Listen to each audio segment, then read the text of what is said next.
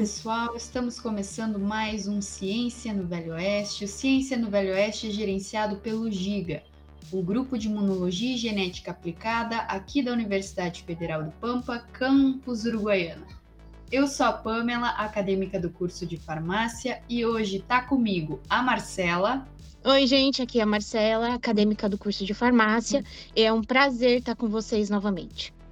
A Gabriela.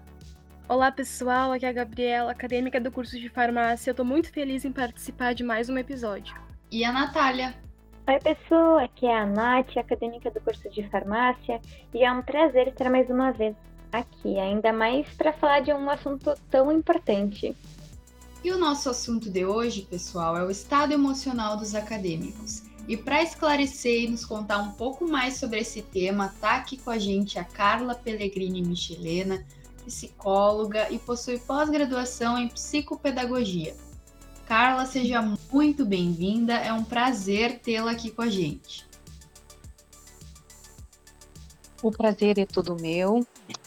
É muito gostoso estar podendo uh, receber esse convite e preencher uh, o dia de hoje com todas essas informações que são extremamente importantes para os acadêmicos.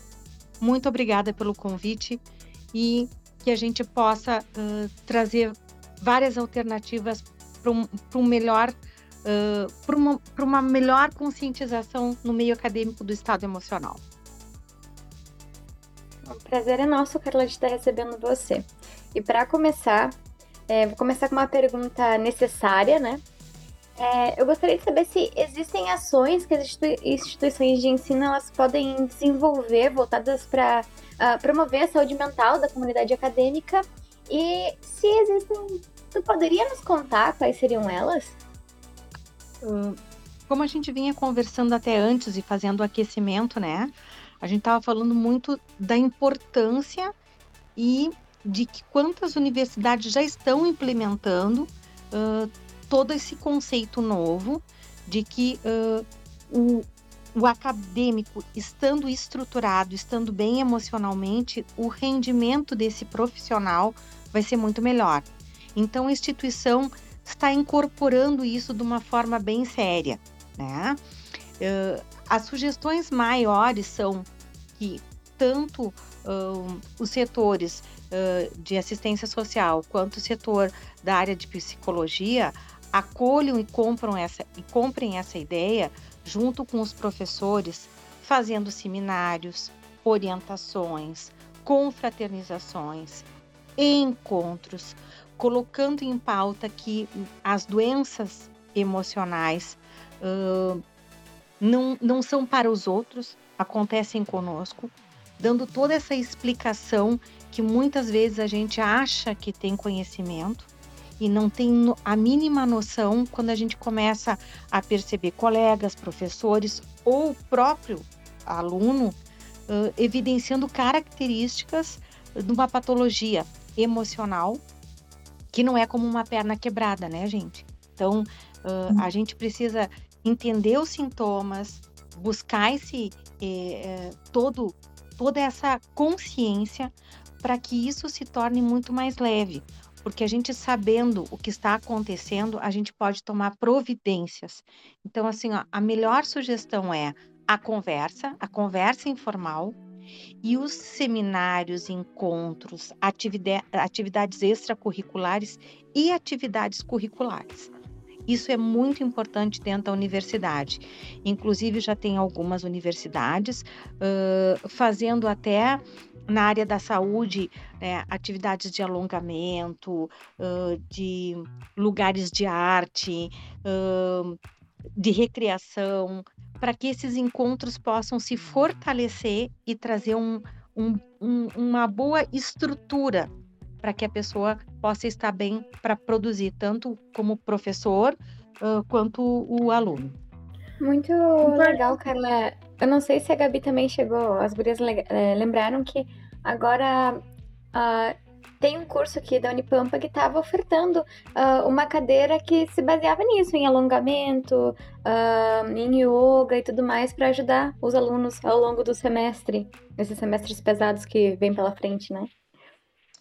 esses são projetos extremamente saudáveis e que focam uma orientação para todos, para todos. E isso traz benefício uh, para uh, para quem está vivenciando como aluno, mas também o professor que precisa ter esse, esse, esse bem-estar e principalmente para que a gente não pense só que a universidade é conteudista, mas sim que a, a, a universidade é um meio onde está ensinando esse profissional a ser um ser social equilibrado e oferecer isso para a sociedade, né?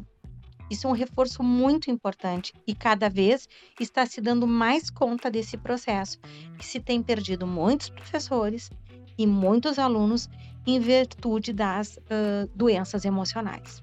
E isso é muito preocupante.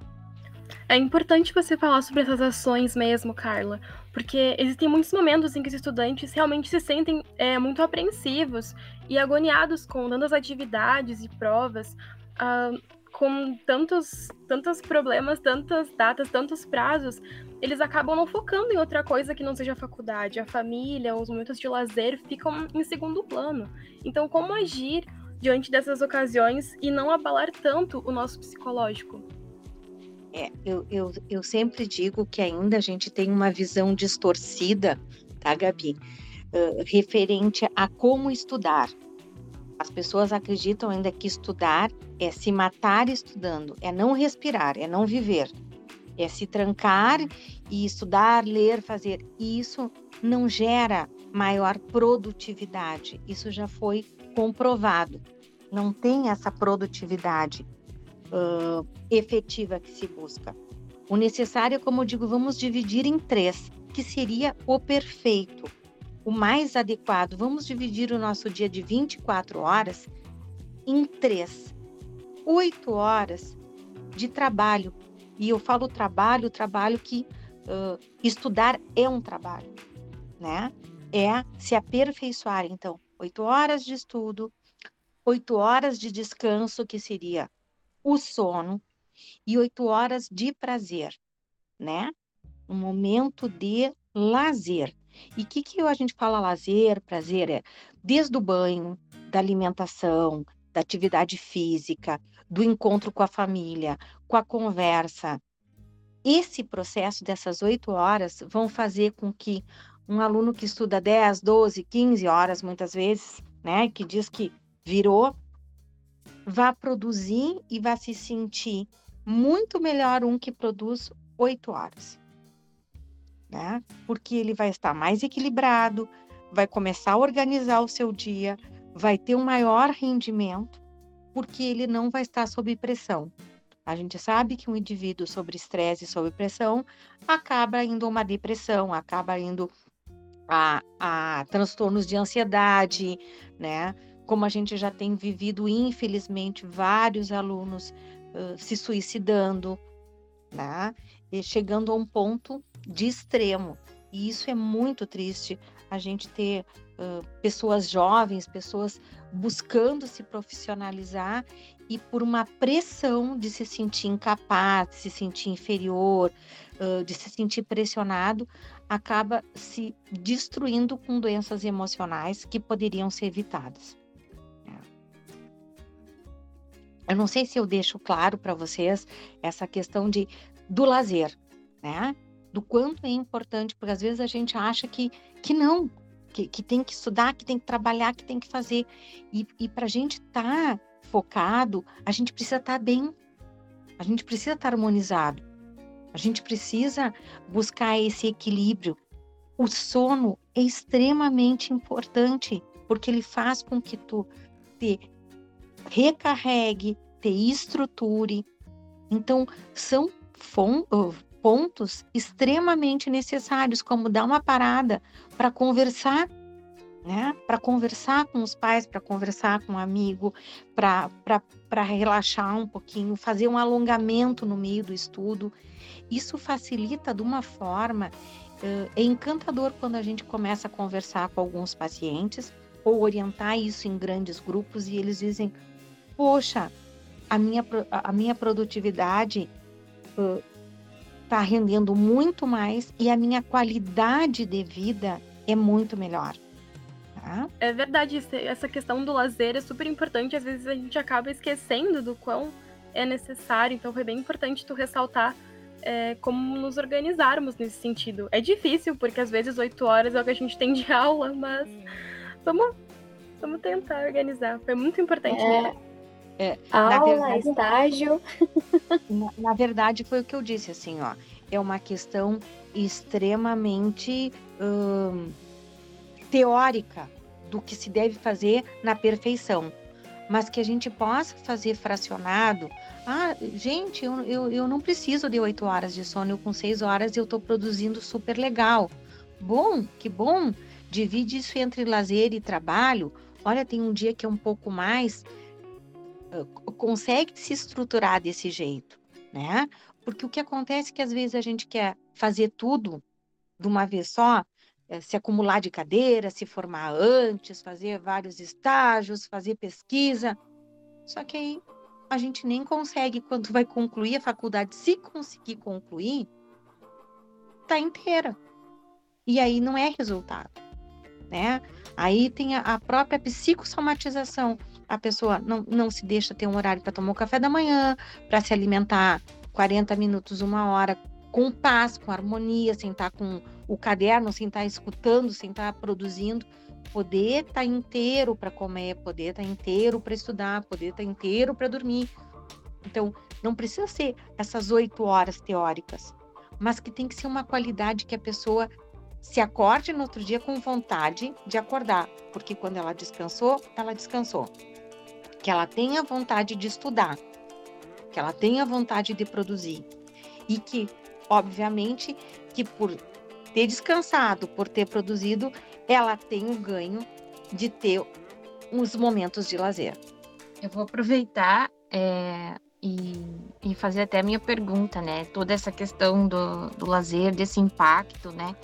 É, e principalmente as universidades, né, que as pessoas ficam distante da família, faz a troca de amigos, sai de um colégio, vai para uma faculdade, né, tem a troca de professores, tem toda a cobrança, né, de querendo ou não, é uma mudança até né, de, de adolescente para adulto, então tem a cobrança, é, abre mão de todas as horas que a gente está falando agora do lazer, né, para estudar. É, é comum muito entre os estudantes envolver doenças emocionais, né? E eu queria saber quais seriam as doenças emocionais mais comuns que tem dentro do meio acadêmico. Excelente pergunta, Marcela, porque isso muitas pessoas nem sabem que, uh, que acontece, né? Mas, assim, um, várias nós temos, mas as que perpetuam mais, né? Uh, é o TAG, que seria transtorno de ansiedade generalizada, é a depressão, que é muito comum, né? Infelizmente é comum e é muito sério. Um, o estresse, né? uh, a questão de adaptação, né? Estresse de trauma, estresse de adaptação. Uh, há muita mutilação. Né? Os alunos começam a, a a se beliscar, a, autofragelar uh, para se manter nesse processo, a se castigar porque se sentem uh, culpados de não estar tá, uh, revertendo ou produzindo da forma com que eles acham que deveria ser, que às vezes é inviável. Né?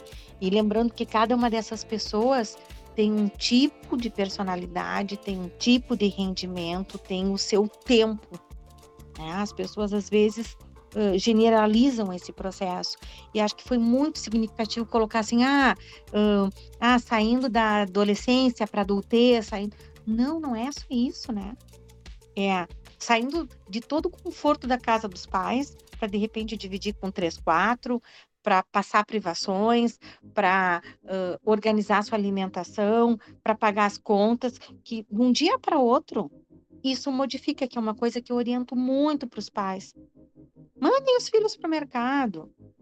Comecem a, a, a, a, responsabilizar antes de eles irem embora fazer uma adaptação de pagar conta, ir para fila, pegar ônibus, né? Fazer toda essa estrutura de adaptação de não ser tudo muito novo. Porque às vezes não é nem um jovem, Às vezes é uma pessoa de 30, 40 anos, mas que nunca saiu da sua cidade, que ou, ou, ou que estava habituado num habitat e que tem que se readequar a todo um processo.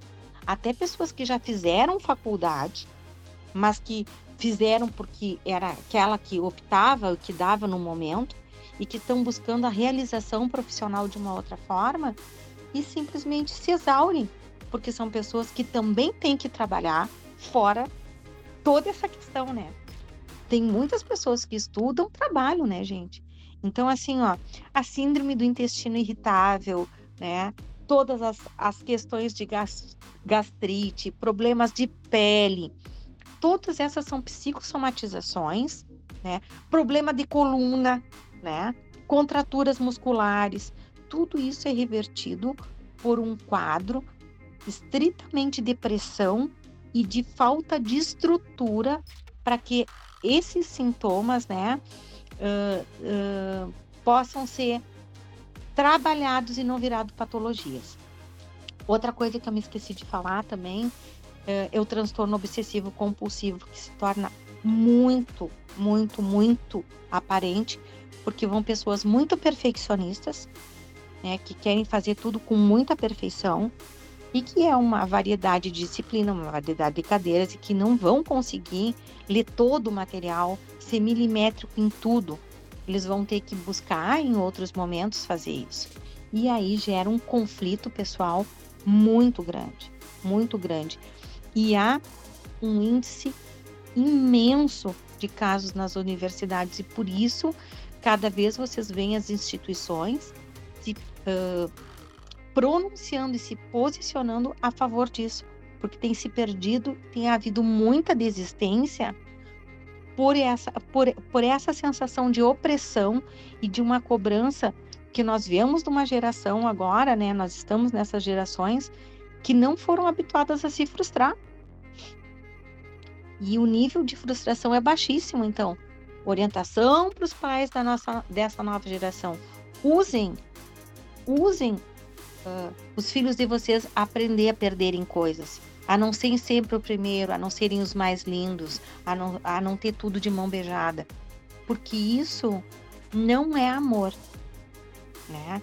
Isso é um cortar as asas, isso é impedir da evolução de um, de um processo uh, para que haja autonomia e independência, e a maioria dessas pessoas não estão prontas para isso.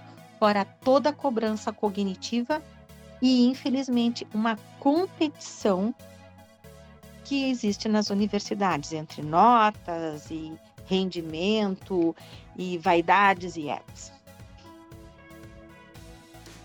Ficou claro, Marcela? Não ficou, ficou bem claro e é uma coisa para a gente pensar, né? Que já que às vezes não não fizeram com a gente, a gente pode fazer com os filhos, né? né? Ou com os sobrinhos, ou, com sobrinhos, ou, quem está entrando, porque uh, eu recebo muito aqui uh, pacientezinho dizendo assim, tá, mas estão me perguntando, e quantos anos falta para me formar? E, e, e, quando que tu termina? E o que que tu quer fazer? É? É, é? sempre uma pressão social que às vezes, gente, ah, mas o teu primo já se formou, tu entrou junto com ele. É, essas comparações não adiantam. A gente tem que ter um bom profissional, não uma questão de quem está correndo na frente, né? Alguém que saiba, eh, que tenha essa noção e coloque em prática com harmonia o que está aprendendo. Além dos familiares e conhecidos cobrando, eu acho que. Cobrando, né? Uma das piores cobranças é aquela que vem da gente mesmo, né, Carla? Porque eu acredito que as gurias sejam assim também. Eu me cobro muito. Tu falou sobre a questão de, de notas e tudo mais. Para mim é muito difícil eu aceitar que eu não vou tirar 10 em tudo. E isso é um processo que eu venho comigo desde o primeiro semestre. Não, eu não sou a melhor. Tudo bem eu não ser a melhor. Mas é um processo. É um processo que eu já tô indo pra reta final, eu e as gurias já estamos indo pra reta final do curso, mas eu ainda não aceito que eu não consigo tirar 10. E é terrível, é. essa pressão que a gente acaba, é, acaba fazendo com a gente mesma, né? Pra mim, é a pior. É a pior de todas. Nath, eu acho muito importante tu fazer essa, essa colocação e eu coloquei, né? Falei sobre o perfeccionismo e exigência. E quando eu falei assim da cobrança social, é porque inevitavelmente já vem a autocobrança e vem o, o boicote e vem todo um, um grau de estresse. Mas essa questão do 10, eu te lanço uma pergunta. Dá uma refletida comigo. Tu acha que o teu colega que é 10 em tudo, já que tu não é 10, ele vai ser um profissional 10? Ele vai saber todo o conteúdo do mundo? Ele vai ser impecável em tudo? Ou muitas notas que a gente tira é um momento que a gente não estava legal e a gente sabia, né? Ou notas que a gente vai na faculdade e depois não vai dar continuidade por, por esse segmento porque tu não tem o perfil. Tá? Então, uh, será que a gente tem que ser 10 em tudo? Porque aí a gente, eu, eu sinto assim, ó, que tu busca uma nota e não um conhecimento. Faz sentido para ti, Nath? Faz sentido para vocês, Maria? Não faz sentido nenhum, mas é, é, é, é, terrível. E realmente, tem áreas que eu não gosto tanto e eu me cobro pra tirar 10, mas agora com, com você falando, realmente não, não faz sentido nenhum eu me cobrar tanto. Né? Eu pensei em outra coisa também. É, perdão de interromper, Carla.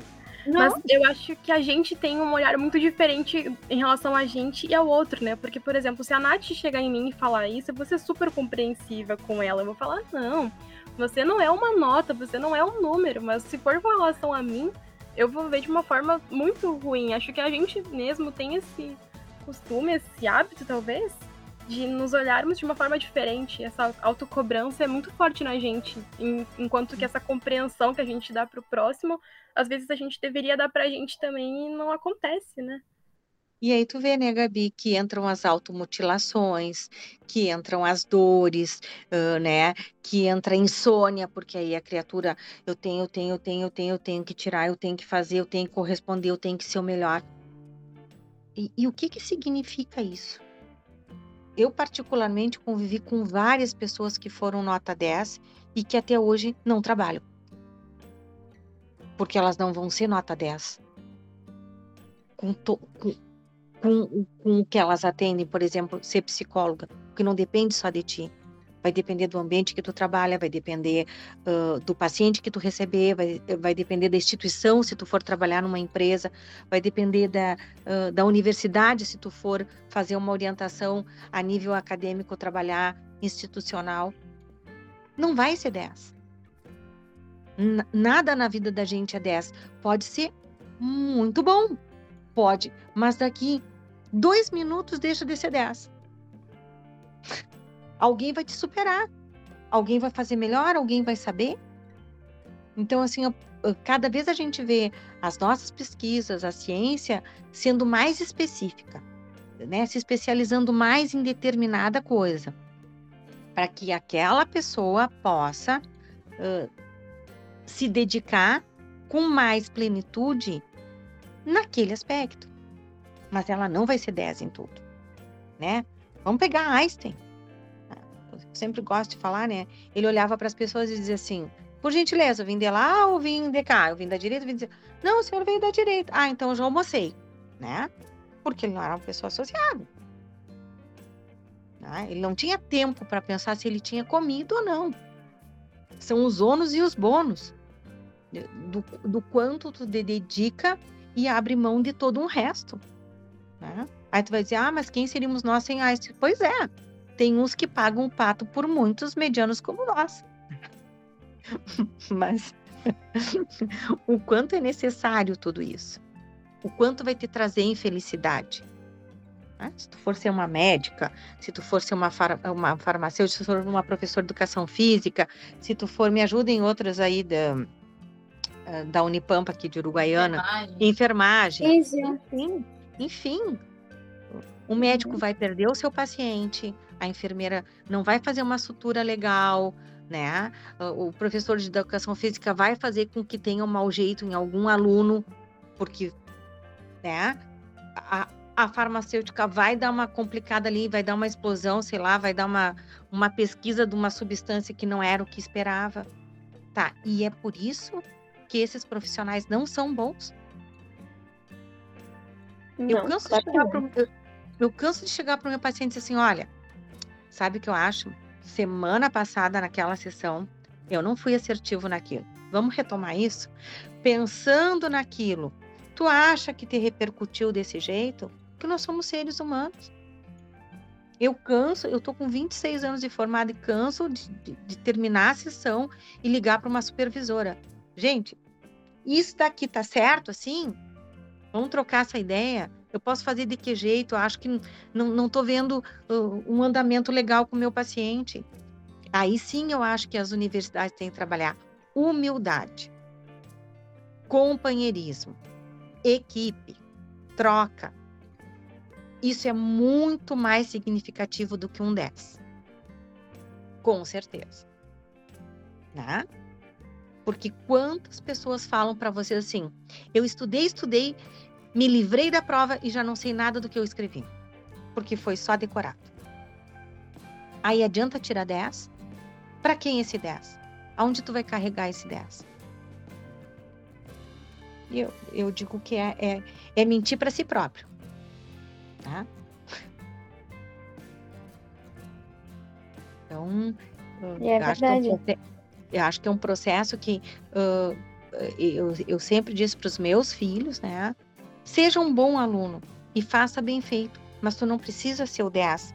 Se tu puder ser o 10 e, e curtir, ótimo, mas tem esse 10 como merecedor.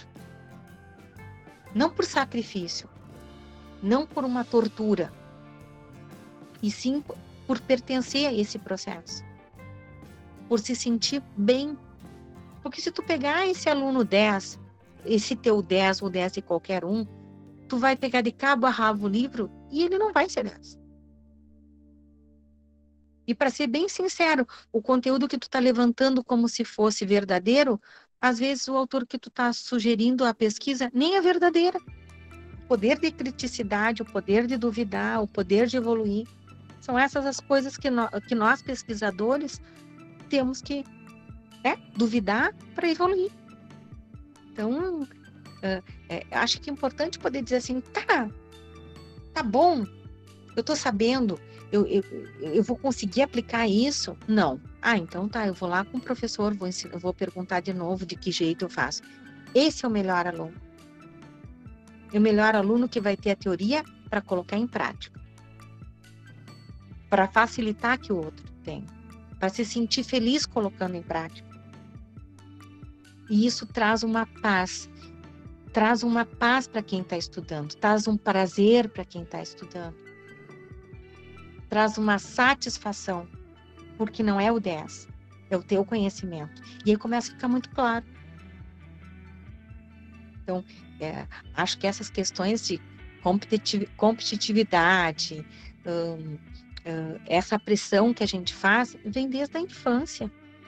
Tu tem que ser 10, tu tem que ser isso, tu tem que ser aquilo. E a gente eu sabe ia comentar que... sobre isso. Desculpa te interromper, Carla. Não. Mas eu ia comentar sobre isso que a gente aprende desde pequenininho que nós temos que ser o melhor, sempre tentar fazer o melhor. Aí tu chega na faculdade e tu vê que o 10 nem sempre é o melhor e até conseguir encaixar todo esse pensamento que tu veio trazendo para nós agora demora. E é bem difícil. Mas tá muito bom te escutar, Tá me dando uma paz assim tão grande. Já aproveitando que eu tô falando aqui. Desculpa, Pamela, mas talvez tu te olhe agora no espelho e diga, gente, eu era 10 e nem sabia, tava buscando outro 10 em outras coisas que nem preciso, né? Exatamente. Ficava pensando no número, na nota só. É, é bom essas conversas para a gente aprender essas coisas, né? Mas vindo nesse, nessa mesma linha, como a gente já comentou, infelizmente, comportamentos ansiosos, depressivos ou de estresse, eles são frequentemente observados né, no meio acadêmico. como saber, como perceber que é preciso procurar a ajuda de um profissional? Bom, gente, dentro das patologias, dentro da, da gente perceber o que difere a gente de uma, de uma pessoa doente de uma pessoa saudável, é a intensidade, o volume e o grau. Todos nós temos um pouquinho de ansiedade, todos nós temos tristeza, todos nós temos frustrações, todos nós temos uh, oscilação de humor, todos nós uh, ficamos distraídos, temos uma noite de insônia.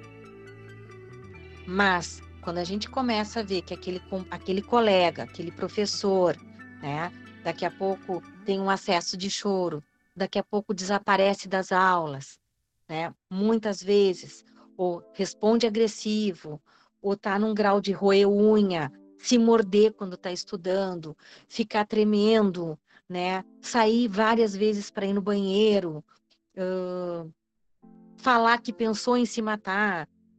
Todos esses são uh, sinais graves de alerta, que já precisavam estar em acompanhamento psicológico e psiquiátrico. Né? Mas as pessoas uh, infelizmente só vão procurar o tratamento quando já estão num grau muito grave de intoxicação. Porque essa é, é a diferença do, do, bichinho teimoso que nós seres humanos somos, né? Ah, eu tô com uma dor nas costas. Ah, não, foi o mau jeito que eu dei ontem. Ah, eu tô. Ah, não, mas eu sentei mal. Aí quando tu vai ver, tu tá com um sério problema de coluna. E tu não hum. tratou, e tu não tratou porque tu achava, né? que as coisas iam acontecer. Que tu ia ser o super-herói que tu não ia ter. E a mesma coisa. Ah, não, eu tô há três semanas sem dormir. Ah, eu, a comida não me desce. Eu vou falar com o professor e me dá um, um nó todo o tempo. Eu tô com uma sudorese. Eu tenho palpitação. Ah, não, mas não, isso não, isso é bobagem, isso é bobagem. E quando vê, tá num grau terrível, né? tá com diarreias crônicas, tá, uh, tá com feridas na boca, tá com uma queda de cabelo imensa. Né? Fora brigando com o namorado, respondendo para quem gosta, ficando extremamente irritado, intolerante. Então, N coisas que a gente pode perceber. Por isso a necessidade da gente na faculdade ter um grupo de amigos criar amigos na faculdade é uma coisa importante. Né? Porque a gente se encontrar com aquele, não precisa nem ser da, da sala de aula, mas que tenha um grupo lá para que possa entender que, que tu tem medo, que todo mundo tem medo, que todo mundo passa dificuldade, que e, mas ao mesmo tempo, se não tá legal, bom, vamos buscar ajuda, né? E, e, esse é um alerta muito assim, porque às vezes os pais ou o companheiro que já tá, a fulana tá muito estranha. Sabe? A fulana não era assim. Beltrano tá agindo de tal, epa. Vamos ver o que está acontecendo. Porque uh, nós não temos só a faculdade. A vida continua. Há perdas, há lutos, há, há problemas financeiros, né? há rompimentos conjugais nesse processo, há reencontros, amores que tiram a concentração. Então, a vida anda, né? E, e esse processo de que ficar de olho, e, e aí que eu digo que entra a instituição, porque hoje várias instituições já têm os CAPs, como chamo, né? Que os próprios alunos de psicologia, que os próprios alunos de medicina oferecem um centro uh, com supervisão dos professores para dar esse atendimento gratuitamente. Então, né, é, é um processo que a gente tem que fazer essa quebra de paradigma, que buscar auxílio, que ir para um tratamento é, é, coisa de pessoa desequilibrada, louca, uh, ou sem um tanque de roupa para lavar, né? É, é, a gente poder quebrar esse paradigma de dizer, não, gente, uma pessoa uh, uh, que tem um nó na garganta, uma pessoa que não está conseguindo se expor, que é um grande problema que se tem dentro da universidade. Tem pessoas que vão para fazer uma carreira de contabilidade, vão passar o dia inteiro fechado uh, lá. E aí os professores insistem que essa pessoa tem que dar aulas, tem que fazer exposições, trabalhos em grupos, e que eu acho que é um estímulo. Mas no primeiro dia de aula, dar um monte de trabalho e, e fazer isso, tem muitas pessoas que são excelentes profissionais, mas que não vão se expor. Essa é uma limitação. A gente pode trabalhar, a gente pode estimular, mas tu não pode avaliar um profissional por ele ser legal e, extro, e hum, extrovertido. Aí o outro, que é mais reservado, é um, é um incompetente. Né?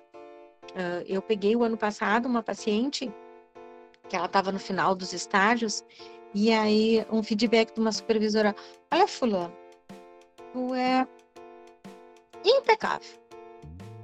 Mas, infelizmente, tu ficar assim, reservada, é um prejuízo para ti. Tu põe todo o resto a perder. Né?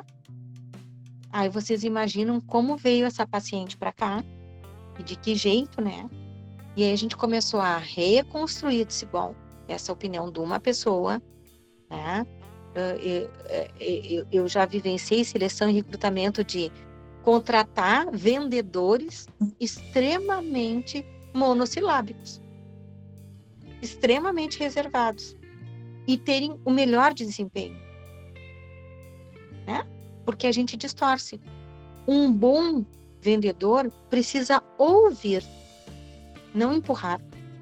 Precisa saber o que o cliente quer e ser proativo. Precisa usar da razão, da inteligência e não ser simpático só. Ser carismático, ser educado, enfim. Mas não precisa ser a pessoa hilari hilarie. É, esse é o meu tempo de Xuxa, tá, gurias? Eu sei, vocês vão falar outra coisa, mas, né? Falando que... Ai, o meu também é de Xuxa, viu? tá, mas acho que é importante isso, assim, ó. Esses rótulos de que cada profissão tem que ser de um jeito. Quando eu cheguei e disse que eu queria ser psicóloga, a casa caiu. Como assim tu pispirica, tu que a formiga, tu tá sempre sentada em cima de um formigueiro porque tu não para quieta, psicólogo é calmo, psicólogo fala com a voz baixa, psicólogo escuta, psicólogo... Eu disse, gente, eu não sou nada disso, mas eu quero ser psicólogo. eu quero ser psicólogo. E quando eu entrei para a faculdade, quando me acolheram, disseram, não, tu não é o padrão. Mas padrão não quer dizer certo. não quer dizer saudável, não quer dizer normal. E a gente vai se rotulando tipo lata de abacaxi. Abacaxi, abacaxi, abacaxi, abacaxi. Então, são coisas para a gente pensar mesmo, conversar com os colegas, criar rodas e acolher. E esses sinais são muito importantes por eles. Se aproximem de quem está sinalizando e deem colo para vocês mesmos desculpa estar tá falando gurias, né? Todos os acadêmicos se deem colo, se apoiem, mas também se tem o direito você individualmente de se abraçar, de se elogiar, de se curtir, dizer tá bem, tu não é bom nisso, mas tá bom nisso. Vamos investir, vamos treinar o que tu não é bom, ok? Porque tu precisa dessas metas para passar, tu precisa de um diploma para ser o que tu quer. Vamos trabalhar as nossas frustrações. Mas tu não precisa ser dessa. E como é difícil reconhecer as nossas qualidades, né, Carla? É, bom, um, as medidas uh, para prevenção da Covid-19, como a quarentena, o isolamento, né, é, causaram uma grande mudança no cotidiano das pessoas qual o real impacto da pandemia no emocional dos, dos estudantes, dos acadêmicos e qual a importância de abordar esse assunto que a gente está debatendo hoje, está conversando sobre? Na verdade, assim, por isso, uh, nós vamos saber daqui 10, 15 anos qual foi o impacto real. Né? A gente sabe que hoje já tem vários prejuízos inúmeros prejuízos, mas também se sabe que se teve vários ganhos. E isso vai depender muito de como a gente aproveitou. Tiveram pessoas que simplesmente se trancaram em casa, que criaram uh, síndromes, né, medos, uh, angústia, uh, se blindaram de tudo contra todos e, e, e, simplesmente não permitiram o toque e, e, e o suporte. Era isso que eu queria dizer, o suporte emocional, sabe? Eu acho que muitos idosos, muitos adolescentes, muitos idosos que faleceram, muitos adolescentes que uh, deprimiram num grau e muitas, né, uma, um, um, uma gama de pessoas que pela primeira vez ficaram em casa, né? Que conseguiram uh, o, o, o que o, a parte de construção cresceu nisso, né? Porque as pessoas ah, mas o meu sofá tem um rombo. Ah, mas aqui é mais confortável. Começaram a fazer da sua casa a sua morada, o seu lar. Começaram a conhecer e a conviver com as coisas boas do que a família oferecia e com as coisas ruins. Então, assim, ó, a mesma coisa no mundo acadêmico. Quantas pessoas que tiveram que se adaptar à tecnologia, né? Uh, as imposições, a gente estava rindo faz pouco aqui da, das nossas limitações tecnológicas e, antes de, de tá, todos nós, né? Tivemos que nos readaptar. Pessoas felizes da vida porque estavam em casa com os filhos. E pessoas furiosas porque estavam em casa com o filho, porque daqui a pouco estava dando uma aula, mãe, eu fiz cocô, me limpa, né? Gente, só um pouquinho que uh, parece que a panela de pressão, não sei o que lá, o, o, o professor está dando aula e o cachorro está latindo, ou toca a campainha, né? Quer dizer, o trabalho entrou dentro da casa sem uma estrutura, porque já tem há muito tempo pessoas que trabalham em casa, mas essas pessoas construíram e se propiciaram a ter essa situação. E nós não. É tipo, tu quer ou tu não quer, não. Se tu quiser sobreviver, se tu quiser manter, se tu quiser continuar dando continuidade, faz assim. Então todo mundo teve que se adaptar, né? As pessoas com problema de coluna porque não tinham lugar para estudar, as pessoas brigando por um computador ou por um celular em várias casas porque precisavam ter aula, não, graças a Deus, nós que estamos falando no meio universitário, conseguimos fazer essa troca, temos colegas, podemos, né? Mas muita gente não tem, não tem dinheiro para pagar uma internet, não tem um dinheiro para um 4G, não tem dinheiro para um, um, uma boa ferramenta. Então, tudo isso uh, trabalhou muito, se trabalhou muito, muito a solidão. Né? E teve muitas pessoas que conseguiram trabalhar a solitude. E essa é uma grande diferença, né? Se tu pôde curtir os teus momentos contigo como solitude, aprender a te conhecer, aprender a dar um espaço para ti, a tua saúde mental foi lá em cima. Porque tu conseguia estar num espaço que antes tu não tinha tempo para nada, né? E curtir esses momentos com coisas simples. Coisas simples. Várias pessoas chegaram e me disseram, tanto homem quanto mulher, gente, nesses dois anos eu não comprei sapato, eu não precisei ficar com frescura, sabe? Eu aprendi que como eu gosto de roupa mais larga, ou ah, é, é tão bom a gente se ver como a gente é sem estar toda enfeitada e toda para os outros, porque eu gosto assim, eu gosto de tal jeito, não é? Como outros disseram. Gente, aboli tudo que foi roupa e só fiquei de pijama e tô aqui. Na verdade, eu estou vegetando. Né? Quer dizer, tiveram formas e formas. Algumas pessoas de se não se cuidar para si e outras pessoas que aprenderam a gostar de si de uma outra forma, com maior simplicidade.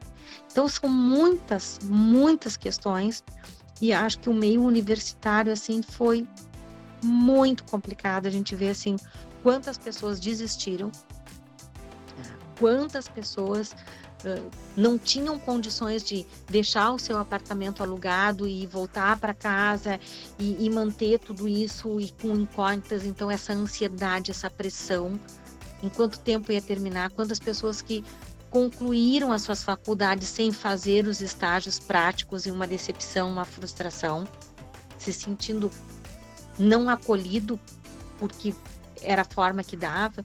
Então, se fez muita readaptação. E isso causou, sem sombra de dúvida, ou as pessoas se reinventaram e buscaram se conhecer e melhorar, e sim, teve uma grande, grande grupo que conseguiu isso. Mas teve um imenso grupo que adoeceu. E fora a doença, que é uma coisa que a universidade vai ter que acolher, é que levou muita gente. Levou professores, levou diretores, levou funcionários, levou colegas, levou amigos, né? levou familiares. E são lutos muito complicados, porque caiu perto da gente demais. Sempre as coisas parecem que é lá no vizinho muito distante. E aí aconteceu, como aconteceu na minha casa, que eu fiquei muito ruim, que os meus filhos não ficaram bem, mas que a minha irmã e o meu pai foram hospitalizados. Né? E aí tu passa, parece que assim, tá escorrendo nos teus dedos tudo que tu tinha certeza, porque antes assim, eu tinha de dois a cinco anos viagem programada para tal ano eu vou em tal congresso, eu vou fazer daqui seis meses um, uma palestra, não sei o que lá, a gente vai viajar para tal. Querida, não sabe o que vai fazer daqui duas semanas. Se abrir o aeroporto, se o professor puder vir. Sabe, sabe aquilo tudo estava programado? Desprograma, não dá mais. E isso também nos, nos fez ficar perdidos. São inúmeros inúmeras adaptações. Para pessoas que são flexíveis, foi bem mais fácil. Para as pessoas que eram perfeccionistas, rígidas, que gostavam de uma forma só, muito complexo, muito complicado. Então é por isso que eu digo assim, ó, a gente vai ter sequela de 10, 15 anos porque nós vamos ter os órfãos. E a gente vai saber os companheiros que perderam, a própria instituição que tinha pessoas ali dentro que faziam um papel fundamental e que vai ter que se encaixar outros. Então, é todo um processo muito difícil, muito difícil. E a gente está vendo pelo próprio Estado mesmo, né? O Estado já uh, propondo pela diminuição de orçamento público as pessoas ficarem em casa, né? Não, não ir, e aí se gastou menos na escola, o papel higiênico, limpar, não sei o que lá. Então, a gente vê que quando toca no bolso, tem muitas mudanças. Eu acredito que a gente nem faça ideia de tanta mudança que vai vir. E a reflexão, né, de que é nas coisas simples, é nas pessoas, é que a gente encontra esse apoio. E uma coisa que não se vivia é a finitude. Né? A gente entrou em contato com a perda, com ter a possibilidade da gente. E isso deixa muita ansiedade, porque o jovem não pensa nisso. Tudo vai dar certo. E aí as coisas não deram. E isso houve um desgaste muito grande. Então vai ser preciso escutar as pessoas que perderam, trocar, né, apoiar. Esse é o objetivo, assim. Ficou temos muita coisa que eu acho que se pôde se reinventar. E o povo brasileiro é muito nisso, né? O povo se ergue, assim. Mas eu acho que teve danos que desestruturaram núcleos familiares, estruturas, empresas, a questão da economia também. Então é todo um processo. Mas custa pensar em 10, 15 anos aí. Mas é real, a gente sabe que tem coisas que não são efetivas, né? A gente vai, vai uh, vendo. Imagina uma criança que perdeu pai e mãe com 5 anos. Só vai ter um resultado de, de como foi passado, de, de quantas questões emocionais ficou daqui 20 anos. Tá? Então, a gente vai ter um processo bem longo aí para ver tudo isso. E quanto mais rápido as pessoas puderem buscar esse auxílio, principalmente o acadêmico, porque ele vai ser um profissional que vai poder transmitir, orientar e buscar nesses meios a parte de metamorfose positiva. de tirar dessa situação as coisas boas. Realmente muito importante essa tua fala, porque como é difícil a gente entender que as coisas não estão no nosso controle, né?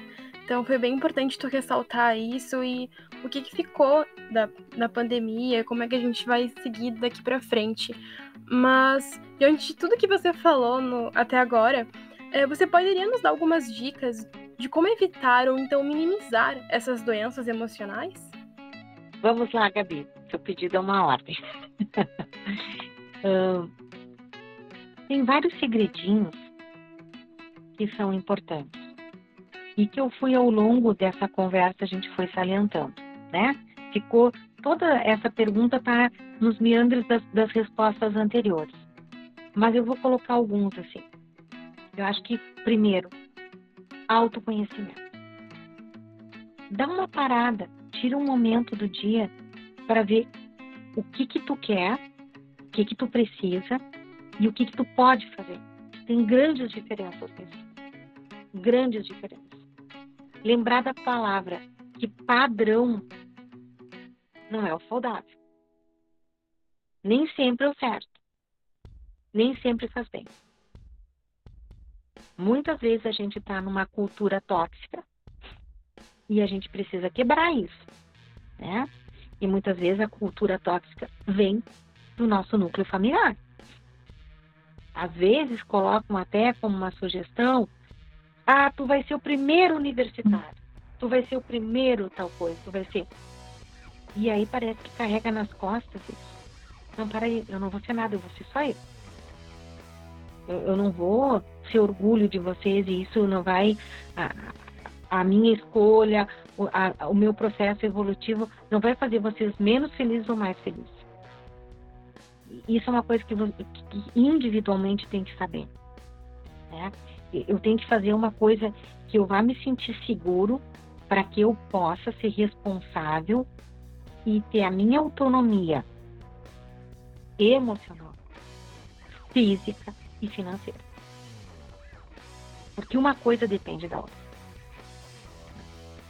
Então, como cuidar?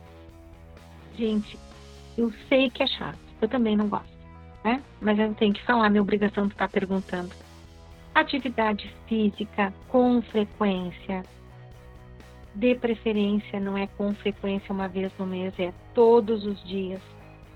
Se não pode, ir na academia porque é uma questão financeira, caminha. Se não pode caminhar, anda de bicicleta. Se não pode andar de bicicleta, coloca uma música em casa e pula uma hora, né? Mas tira, tira esse peso, mexe o corpo, faz com que circule o sangue. Isso faz com que todas as substâncias que a gente precisa movimentar, elas estou vivo aqui, né? O corpo precisa se sentir vivo. A mente precisa se sentir viva. Para que a gente processe de continuidade. Uma pessoa que passa o dia inteiro deitada, no outro dia ela vai querer estar deitada. O corpo dela está transversal, a posição, e ela vai querer ficar mais. E aí não vai dizer assim, te levanta dessa cama e vê o sol. Não, isso é tratamento de choque, terapeuta de Bagé. Né? Apesar de eu ter feito faculdade em Bagé, uh, a gente dizer, vamos fazer o seguinte, hoje tu inclina, tu fica mais sentado, vamos fazer alguma coisa, vou sentar aqui na cama, vou jogar contigo, vamos conversar um pouquinho, para que as coisas vão fazendo esse efeito gradativo, é Mas o sono não em excesso, não retirar sono não se não, não se repõe. Ah, eu não dormi toda semana e no sábado e domingo eu durmo não vai estar repondo. É, poder ter um período de sono bem e é, várias pessoas sabem o que é não dormir bem e isso produz a alimentação. Ah, não, mas eu peço uma coisa, eu peço uma batatinha, eu peço. Isso no organismo não vai auxiliar, vai trazer vários danos. Então, é poder parar, comer uma coisa legal, preparar para si uma coisa legal, preparar um prato que tu estaria preparando para tua melhor visita da face da terra, para a pessoa que tu mais admira do mundo, que tem que ser tu. Né? Usar o melhor copo, usar o melhor prato, usar o melhor para ti. Isso faz a diferença quando tu começa a te presentear, quando tu começa a usufruir.